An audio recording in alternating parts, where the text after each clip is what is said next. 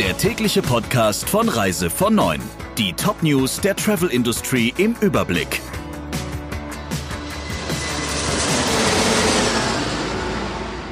Mit Friederike Breyer. Schönen guten Morgen. Durch den Corona-Shutdown und die weltweite Reisewarnung sind bei Reisebüros und Veranstaltern bereits Umsatzeinbußen von fast 11 Milliarden Euro aufgelaufen. Wie DRV-Präsident Fiebig sagte, wird die existenzbedrohende Situation in der Reisewirtschaft immer dramatischer.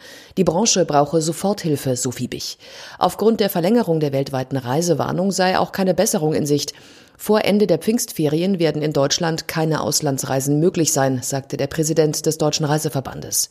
Zwei Drittel der über 70 Millionen Reisen der Deutschen führen ins Ausland und sichern Hunderttausende Arbeitsplätze, etwa bei Reiseveranstaltern und Fluggesellschaften. Damit das so bleibe, so Fiebig, sei dringend ein Soforthilfeprogramm nötig. Mittlerweile sind nach den vielen Irrfahrten der Kreuzfahrtschiffe die Passagiere wieder zu Hause. Anders sieht es mit den Crewmitgliedern aus. Zehntausende harren seit Wochen auf den Megalinern aus und dürfen nicht an Land. Jetzt versuchen die Reedereien, die Besatzungsmitglieder auf ihren Schiffen nach Hause zu bringen. Rückflüge sind weitestgehend nicht mehr möglich. Mittlerweile hat der Kreuzfahrtkonzern Carnival für die Angestellten einen eigenen Fahrplan zur Rückführung organisiert. Über ein Dutzend Kreuzfahrtschiffe treffen sich etwa auf den Bahamas, tauschen die Besatzung je nach Herkunftsland aus und schwärmen dann wieder aus, um die Menschen heimzubringen. Auch bei TUI Cruises wird die Besatzung sozusagen eingesammelt und mit der Mein Schiff 3 nach Cuxhaven gebracht. Von dort sollten sie eigentlich ihre Heimreise antreten. 2900 Menschen sind an Bord. Es gibt einen Corona-Fall. Jetzt steht das Schiff unter Quarantäne. Alle Crewmitglieder werden getestet. Bei annullierten Flügen wollen 60 Prozent der Passagiere ihr Geld zurückhaben. Das berichtet das Fluggastportal Passengers Friend.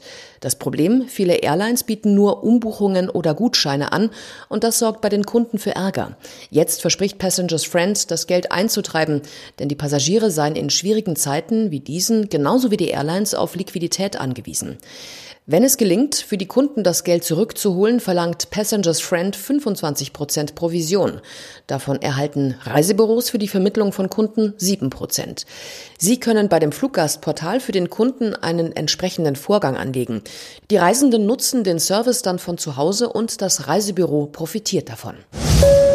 Wer nach Österreich einreist, der kann sich ab sofort am Flughafen Wien auf Corona testen lassen.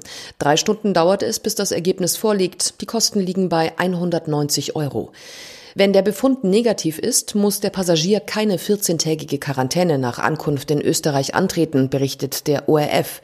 Sollte der Test positiv ausfallen, wird das sofort den Behörden gemeldet. Um sich am Flughafen Wien testen zu lassen, muss im Vorfeld ein Termin reserviert werden. Frankreich hat ursprünglich strenge Regelungen bei der Einreise ins Land angekündigt, doch die fallen jetzt doch nicht so streng aus. Menschen ohne Symptome, die aus der EU, dem Schengen-Raum oder Großbritannien einreisen, sind von der Quarantäne ausgenommen, heißt es. Und zwar unabhängig von der Nationalität. Die Regelungen für Franzosen und EU-Bürger, die aus anderen Regionen nach Frankreich einreisen oder zurückkehren, sollen in den kommenden Tagen präzisiert werden. Wie die Nachrichtenagentur AFP berichtet, werden die verschärften Grenzkontrollen aber beibehalten, vor allem an der Grenze zu Deutschland. Der Reise von Neuen Podcast in Kooperation mit Radio Tourism. Mehr News aus der Travel Industry finden Sie auf reisevon und in unserem täglichen kostenlosen Newsletter.